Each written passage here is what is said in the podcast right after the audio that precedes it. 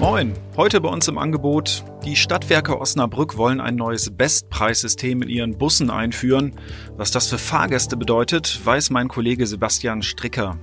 Im Schwerpunkt, jedes zweite Kind unter sechs Jahren in Osnabrück hat einen Migrationshintergrund. Das stellt vor allem die Erzieher in den Kindertagesstätten vor Herausforderungen. Wie meistern sie den Alltag? Meine Kollegin Sandra Dorn hat sich in einigen Kitas umgehört. Und im Newsblog geht es um eine miese Abschleppmasche am Osnabrücker Güterbahnhof. Sie hören immer der Hase nach, den Podcast aus der NOZ Lokalredaktion am Freitag, den 6. Dezember. Heute nicht mit dem Nikolaus, sondern mit Sebastian Philipp. Sebastian, es gibt eine gute Nachricht für ähm, Nutzer des VOS Pilot, also der App, die äh, von den Stadtwerken Osnabrück äh, herausgegeben wird ähm, und die das Busfahren betrifft. Was hast du recherchieren können? Ja, die Stadtwerke haben im nächsten Jahr etwas vor, was es äh, in dieser Form in Deutschland überhaupt noch nirgendwo anders gibt. Und zwar eine Bestpreisabrechnung für den Bus. Das bedeutet, man kann künftig äh, Bus fahren, ohne sich groß im Tarifsystem auskennen zu müssen. Dafür muss man sich in so einem System registrieren und das rechnet dann automatisch aus, äh, immer den günstigsten Preis. Ist ein super Service für alle, die den VOS Pilot nutzen, aber um ähm, diese Preisbremse nutzen zu können, muss man auch sich wirklich registrieren und eben den VOS Pilot nutzen. Also quasi fürs Papierticket gilt es natürlich nicht. Ja, das stimmt. Ähm, dieser äh, VOS Pilot ist ja so eine Alleskönner-App für den öffentlichen Nahverkehr in Osnabrück. Man kriegt darüber eine Fahrplanauskunft in Echtzeit. Ähm, man kann auch viele andere Dinge machen, zum Beispiel ein Handyticket lösen. Ähm, diese neue Funktion, die im nächsten Jahr, voraussichtlich zweites Quartal, kommen soll, äh, die macht halt Folgendes. Ähm, die führt quasi einen Kostenstopp ein in Höhe eines Wochentickets. Ich kann also in einer Woche an allen Tagen so viel Bus fahren, wie ich möchte, zahle aber am Ende nie mehr, als äh, mich ein Wochenticket gekostet hätte. Das ist natürlich praktisch für alle, die vorher gar nicht wissen, wie oft sie in der Woche Bus fahren wollen oder müssen ähm, richtet sich also an Gelegenheitsfahrer, die noch kein Abonnement haben. Um ein Beispiel zu machen, ich äh, registriere mich für dieses Bestpreissystem, dann ähm, stellt der Bus fest, äh, wenn ich einsteige, ich muss mich dann auch aktiv einchecken, kann aber später einfach aussteigen, ohne mich nochmal abmelden zu müssen. Deswegen heißt das ganze System auch Check-in, Be-out oder kurz Chibo. Unterm Strich, wenn ich beispielsweise innerhalb von äh, einer Woche an zwei Tagen zehn Fahrten mache, dann rechnet mir das System zum Beispiel dann zwei Tagestickets aus. Wie gesagt, wenn ich vorher noch nicht weiß, wie oft nutze ich jetzt den Bus in dieser Woche, dann ist diese Bestpreisabrechnung immer das sichere Mittel, um nie mehr zu bezahlen, als es nötig wäre. Hört sich nach einem super Service für vor allem Gelegenheitsfahrer an, wie du es gerade gesagt hast. Wie funktioniert das technisch denn eigentlich? Ja, die Stadtwerke machen sich da drei verschiedene Technologien zunutze.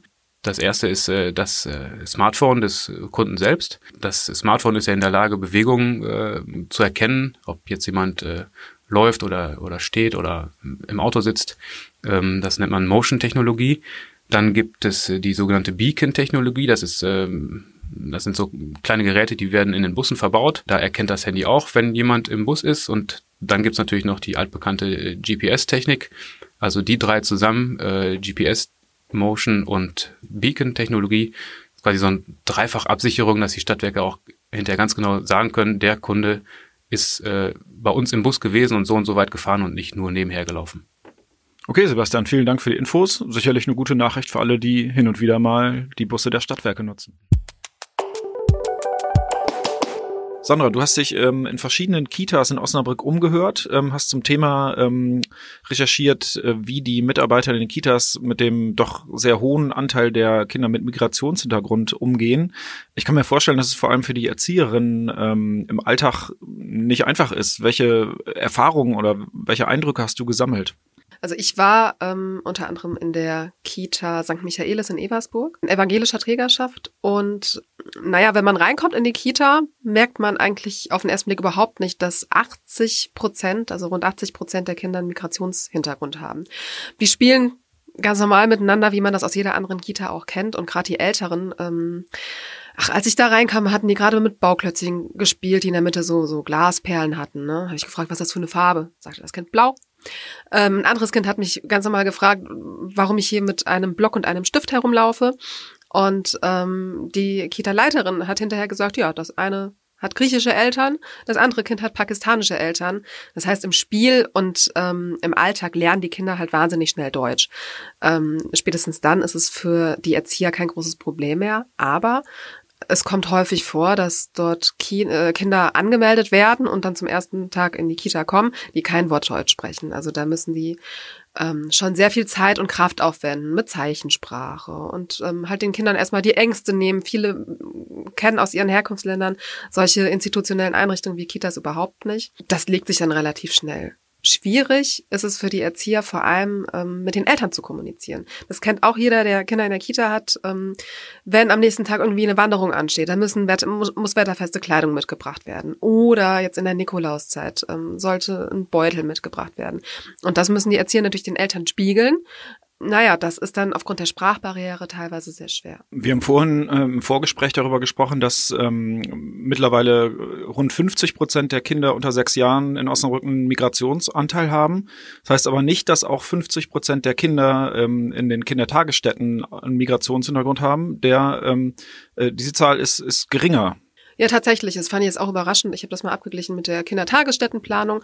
Da erhebt die Stadt einmal im Jahr ähm, die Zahlen in den Kitas, immer im Oktober. Ähm, und da lag der Migrationsanteil bei 38 Prozent, in der Krippe auch nochmal erheblich geringer. Naja, irgendwo ähm, ist da halt eine ziemlich große Lücke. Also man muss davon ausgehen, dass viele zugewanderte Eltern ihre Kinder dann doch nicht in die Kita schicken. Das kann diverse Gründe haben. Unwissenheit, ähm, aber mit Sicherheit auch, naja, eine Hürde beim Anmeldeverfahren. Die Stadt hat letztes Jahr ein Online-Anmeldeverfahren einmalig eingeführt. Und an der evangelischen Kita St. Michaelis in Eversburg ist es beispielsweise so, dass die Erzieher sich die Zeit nehmen, mit den Eltern zusammen dieses Anmeldeverfahren zu machen, weil die das sonst einfach nicht schaffen. Das ist für die, wenn die nicht perfekt Deutsch sprechen, wahnsinnig schwierig.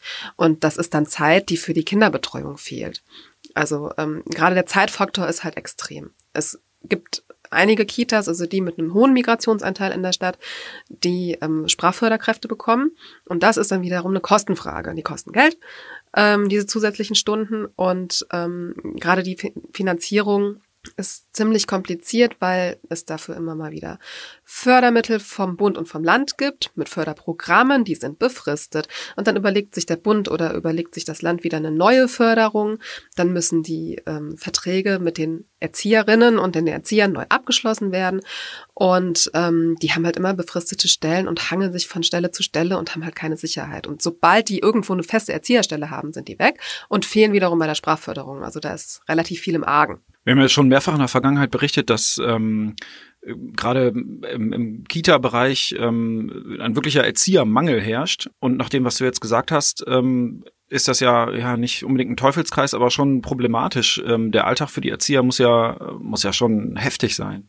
Ja, das ist so. Also ähm, die Leiterin der ähm, Michaelis-Kita sagte dann beispielsweise, dass sie jetzt im Dezember eine Krippengruppe ähm, eigentlich hätte schließen müssen, weil ähm, einige Mitarbeiterinnen schwanger geworden sind und sobald man in der Kita schwanger ist, darf man nicht mehr arbeiten.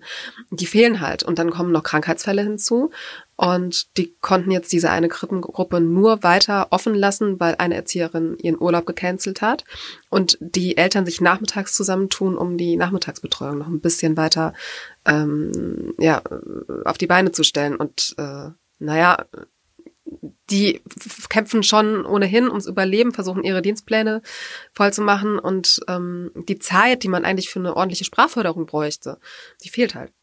Nochmal eine Nachfrage zum Kita-Alltag. In der Regel ist ja zumindest in Kindergärten die Gruppengröße bei 25 Kindern und dann sind, glaube ich, nach meinem ähm, Kenntnisstand zwei Erzieher vorgesehen. Gerade in Kitas, in denen der ähm, Kinderanteil mit Migrationshintergrund eben so groß ist, äh, klappt das überhaupt? Ja, natürlich klappt das. Vor allem, weil die Kinder ja untereinander ähm, sich wahnsinnig schnell selbst beibringen, mit der Sprache klarzukommen und ähm, die Alltagssprache ist halt nun mal Deutsch. Bei einer Kita mit Kindern, die aus 28 bis 30 Nationen kommen, ist das klar, dass sie dann Deutsch sprechen. Aber es gibt dann tatsächlich Kindergartengruppen, wo von diesen 25 Kindern nur zwei Kinder Deutsche sind. Das ist natürlich nicht leicht für die Erzieher, das ist völlig klar. Und viele, also Erzieher werden ohnehin nicht gut bezahlt, aber viele würden sagen, wir würden gerne weiter bei dieser Bezahlung arbeiten, wenn wir nur eine geringere Gruppengröße hätten. Die wird vom Land vorgegeben Bei 20 Kindern mit zwei Erziehern wäre das Ganze schon äh, ein deutlich geringeres Problem. Okay, Sandra, vielen Dank. Integration fängt offenbar wirklich schon bei Kindesbeinen an und ist ein wichtiger Baustein. Danke dir. Gerne. Und wir kommen zum Newsblock. Es gibt was Neues vom Osnabrücker Güterbahnhof, allerdings nichts Gutes. Viele Autofahrer sind dort in der Vergangenheit in die Abschleppfalle geraten. Sie hatten ihr Fahrzeug auf der Fläche der 3G Group geparkt und die ist schnell, was das Abschleppen angeht. Doch nun kam raus, offenbar verlaufen die Grundstücksgrenzen so, dass in der Vergangenheit viele Autos zu Unrecht abgeschleppt wurden. Die 3G Group hatte daher kurzerhand alte Bahnschwellen auf die Grundstücksgrenze gelegt. Der Grund, Autofahrer sollten weiterhin dazu gebracht werden, eindeutig auf dem Privatgrundstück zu parken. Sie können dann nämlich problemlos abgeschleppt werden. Offenbar eine lukrative Einnahmequelle für die 3G Group und den Abschleppunternehmer. Weil die Bahnschwellen auf städtischem Grund liegen, will die Stadt sie nun entfernen lassen. Doch weiterhin gilt, ja, besser nicht vorm Osnabrücker Güterbahnhof parken. Das war's für heute bei Immer der Hase nach. Ich hoffe, Sie konnten was mitnehmen. Ich wünsche Ihnen ein schönes Wochenende. Ciao, ciao.